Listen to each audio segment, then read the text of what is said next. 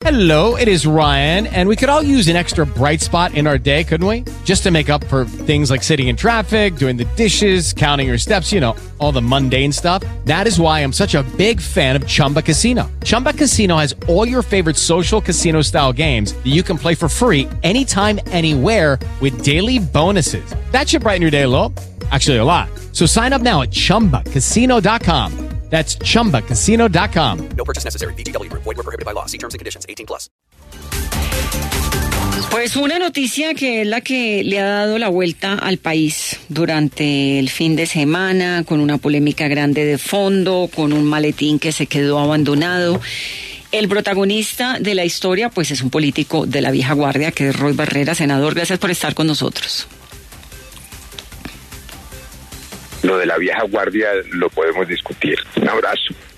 Depende, depende. 23 años ejerciendo la medicina. Yo soy un médico de la vieja guardia. Yo sé porque además era acupunturista mío, en algún momento me hacía el favor de ayudarme con unos dolores profundos en la espalda en Cali cuando estaba peladita, ¿se acuerda?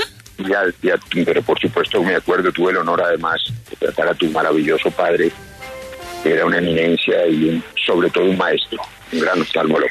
Bueno, hay una historia que le está dando la vuelta al, al país, que tiene que ver la de la maleta. La historia es la siguiente, rápidamente la contamos con Gustavo esta mañana.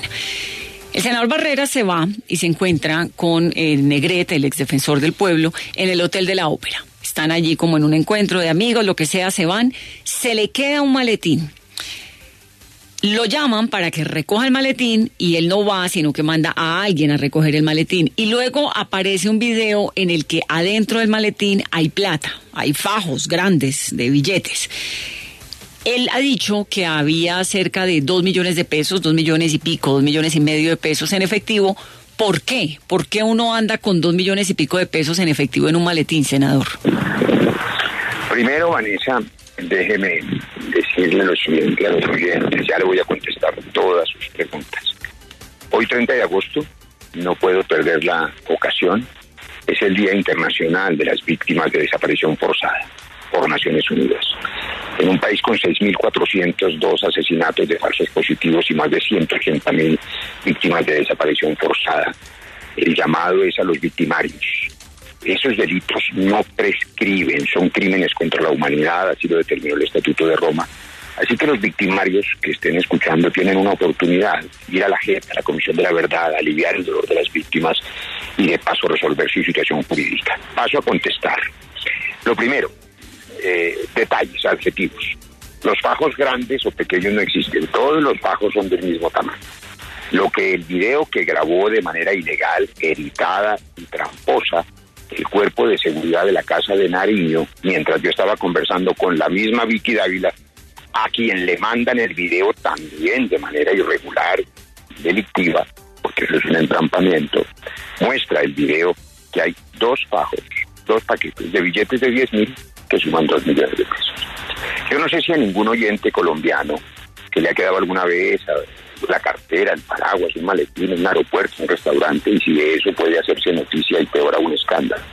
Pero cuando hay toda una estrategia para destruir moralmente a los opositores, entonces mire la secuencia. En ese momento, la misma periodista Vicky Dávila me llama y me tiene 45 minutos en su programa.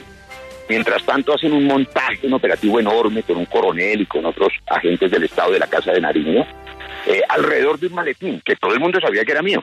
Y que por supuesto, cuando yo advierto terminado el programa que tengo que pagar los servicios públicos, algunos gastos personales como cualquier colombiano, digo, mi maletín se me quedó en la ópera, mando a un asistente por él, que niegan a entregárselo, mando a mi jefe de esquema de seguridad, también se niegan a entregárselo porque lo que querían era obligarme, cosa que hicieron a ir, para poder tener de manera ilegal, como todo el mundo vio, un video hecho desde atrás, tramposo, ilegal, que permitiera lo que ellos querían era unas imágenes para relacionar a este senador de la opinión, defensor de la paz, con dinero para poder destruir moralmente a este senador que va a derrotar este régimen uribista.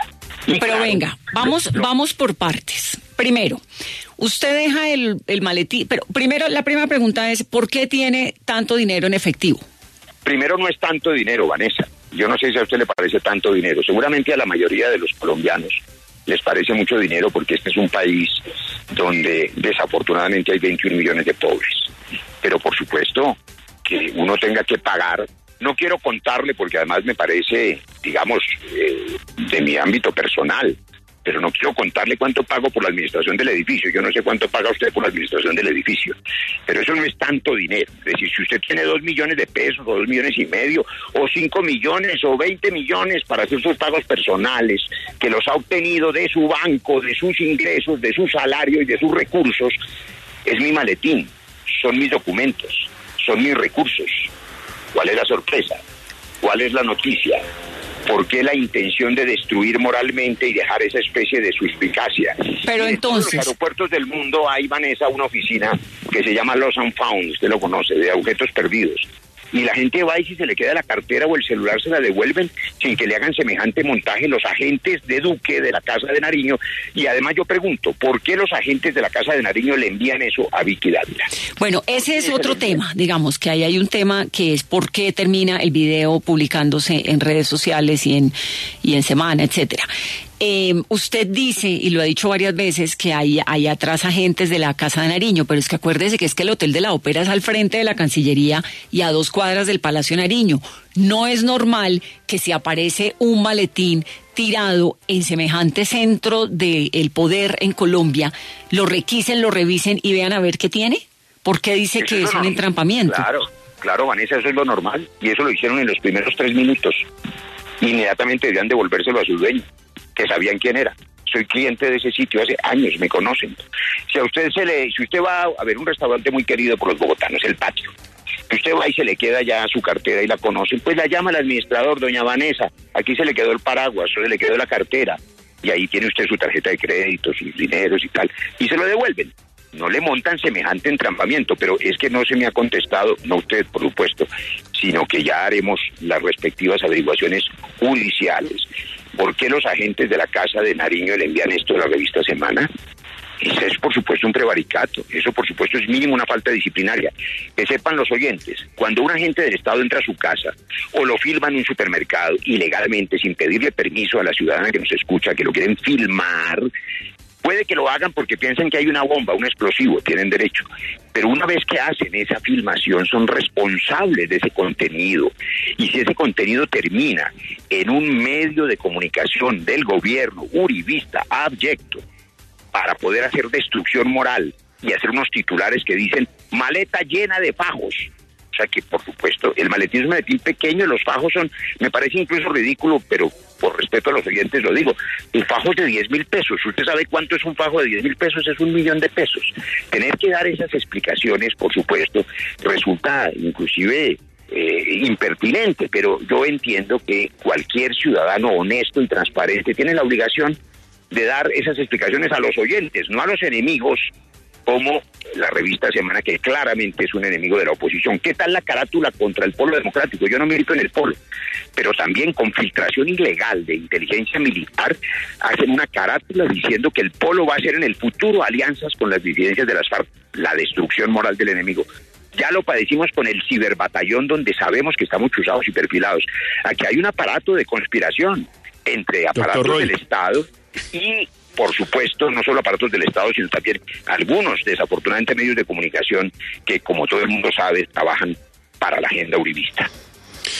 Me imagino, doctor Roy, que le ha preguntado a, a la policía, le ha preguntado a la policía en Bogotá o al mismo cuerpo que protege al presidente Duque a qué se debió esa actuación y da eso para una denuncia. ¿Va usted a poner algunas denuncias, acciones judiciales contra lo que pasó? Sí, Pascual, así es. Un saludo especial a su señoría. Eh, yo tengo una reunión. Hoy estoy aquí en una cosa que me parece más emocionante. Estamos en un eh, retiro programático eh, con asesores en el Pacto Histórico y luego los precandidatos construyendo la plataforma que permitirá ofrecerle a las colombianas y a los colombianos soluciones y el cambio que la gente está esperando. Eh, por eso estamos aquí en la zona rural, digamos, en el suburbio de Bogotá. Pero mañana voy a reunirme, por supuesto, con mis abogados. Yo no soy abogado, usted sabe, yo soy médico, cirujano, eso fue mi oficio casi toda la vida. Pero, y, y- me han dicho, le confieso aquí entre nos, que no nos oigan sino los eh, 20 millones de oyentes de Caracol, que cada vez que me insulten y me escupan en la cara, cosa que lleva haciendo el uribismo a 10 años, que yo me quede callado, porque si yo salgo vuelvo y le doy más tema y más tendencia, pero le confieso que ya estoy, ya estoy muy ofendido. Es que no te pueden destruir de esa manera moralmente y quedarte callado. Yo, yo sí creo que hay que instaurar acciones judiciales. Ahí hay un coronel que ha violado la ley y eh, vamos a averiguar quién es. Pero, pero solamente el sabio consejo de los que sí saben derecho, que son los abogados, mañana me, me orientarán en ese camino, Pascual. Había un documento allí que usted estaba. ¿Qué documento había en la bolsa? No, pues gracias Vanessa por preguntar, porque el, el, el maletín le quiero decir que tiene una cosa absolutamente valiosa, que vale, no, mejor dicho, no hay millones con qué comprarla, y que sí me preocupó muchísimo. Eran nada menos y los mostré porque es lo que me importaba que no se perdiera. Los originales de los registros de nacimiento de mis abuelos españoles, que tienen 100 años, documentos viejitos pero originales de 1900, de 1901. Y esos documentos ese día yo los necesitaba para enviárselos a mi hermana, que va a hacer unos trámites de ciudadanía eh, que va a hacer y también todo esto ella me regañará porque digo las cosas de la familia pues expuestas públicamente todo eso pero a uno lo desnudan lo empelotan como decimos en, en, Colombia. Y por supuesto parte del oficio público es como siempre hago dar la cara contar las cosas decir lo que hay. Pero advertirle a los colombianos mire aquí hay un establecimiento aquí hay un sector especulativo financiero unos terratenientes unos narcotraficantes y unos clanes y gamonales que desgraciadamente tienen nexos con algunos medios de comunicación, que no quieren que nada cambie, quieren destruir la opción del cambio para mantenerse en el poder en este país violento y empobrecido. Ayer fue la masacre número 68. En este año no hay una semana sin una masacre. Cada, do- cada semana hay dos masacres. Sí, eso Y es la una, eso es tragedia, pero no, estamos hablando es del maletín. ¿Usted No, está seguro no, de que el policía... Estamos hablando del maletín, Vanessa, porque la- las masacres no son tendencia en este país indolente. No, aquí son noticia todos los días y lo contamos todos los días, pero es que estamos en este episodio hablar, hablando es del maletín. Me queda una pregunta, ¿usted está seguro de que el policía le entregó, o alguien de la casa militar, como, como nos ha dicho, le entregó ese video a semana? Porque si no, eso es una calumnia también, ¿no? No, no, no, lo contrario, Vanessa. Ahora ya soy responsable de otro delito, del delito de la calumnia. Mire, cuando me explicaba hoy mi abogado por teléfono, y es bueno que esto se sepa, si un ciudadano, ya lo decía ahora, filma a Vanessa en un supermercado o en un centro comercial sin su autorización, tiene derecho a hacerlo si piensa que hay algún riesgo de un explosivo, de alguna cosa que fuera disculpa. Pero una vez que la gente del Estado hace esa filmación eh, sin permiso suyo, es responsable del contenido no puede mandárselo a un medio de comunicación. Así fuera porque se le perdió y otra persona se lo mandó de manera culposa, como dicen los abogados. Hay un daño moral enorme y una violación a la intimidad. Por supuesto que hay una irregularidad, por lo menos disciplinaria y contenciosa.